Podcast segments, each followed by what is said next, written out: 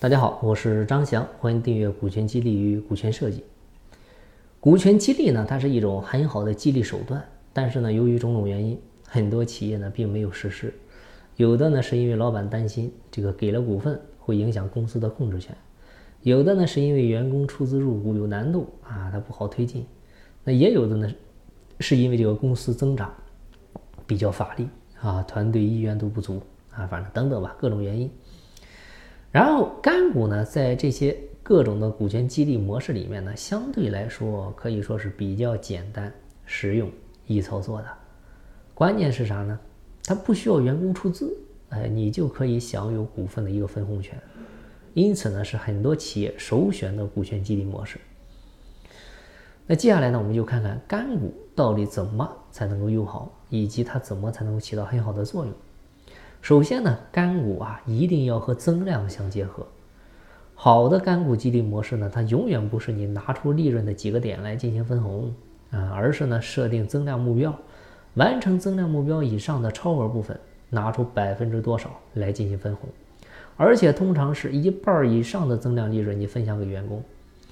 所以员工想拿到干股分红，就必须创造利润增量，这个正好符合股权激励的核心逻辑。啊，就是我们一起去把蛋糕做大，然后呢，去分蛋糕增加的部分，而不是去触碰现有股东的存量。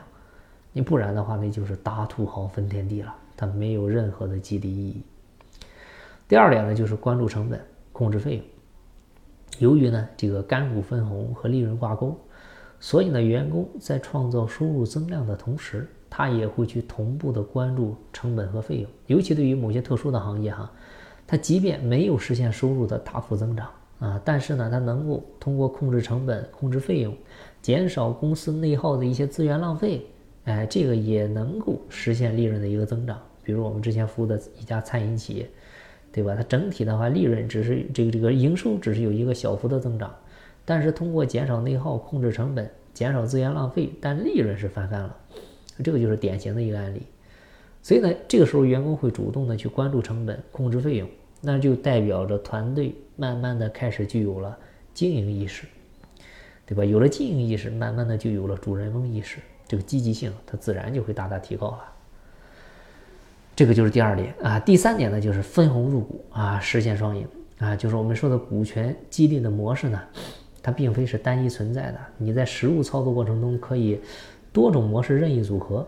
你比如用干股转实股、干股加期权等等，干股呢，因为它不需要出资就可以获得股份的一个分红权，它可以作为有效解决员工入股出资资金来源的有效方式之一，啊，就是能够解决员工出资压力的一个问题。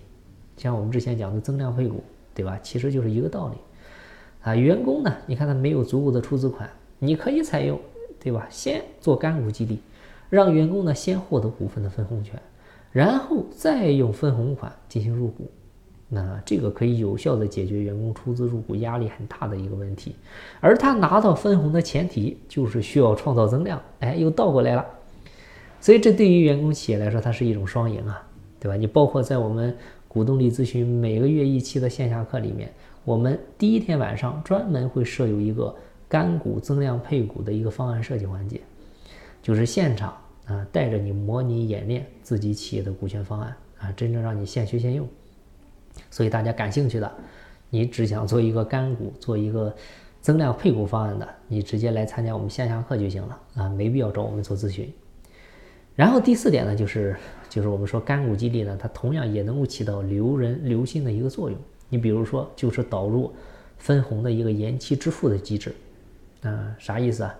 就是如果员工正常。当年度干股分红可以拿到十万块钱，这十万块钱你不要一次性发放，而是呢今年发五万啊，明年呢再发五万啊，因为我们说过干股呢它有一个特点，它又叫在职股，人在股在，人走股没。如果这个员工中途离职，那么他延期支付未发放的部分，这部分分红那就不再享有了啊，因为我们心理学上有一个名词叫损失厌恶。啊，人都有损失厌恶心理，很多员工呢，出于对未发放部分分红的不舍啊，在离职的时候呢，也会多一重考虑，所以呢，也可以起到留人的效果。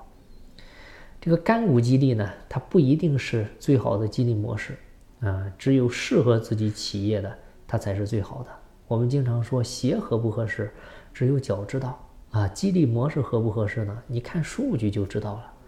不合适的鞋子会磨破脚，不合适的激励模式会把企业搞乱套。好了，今天的分享就到这儿，希望对你有收获。经不在西天，行在路上。我是张翔，下期再见。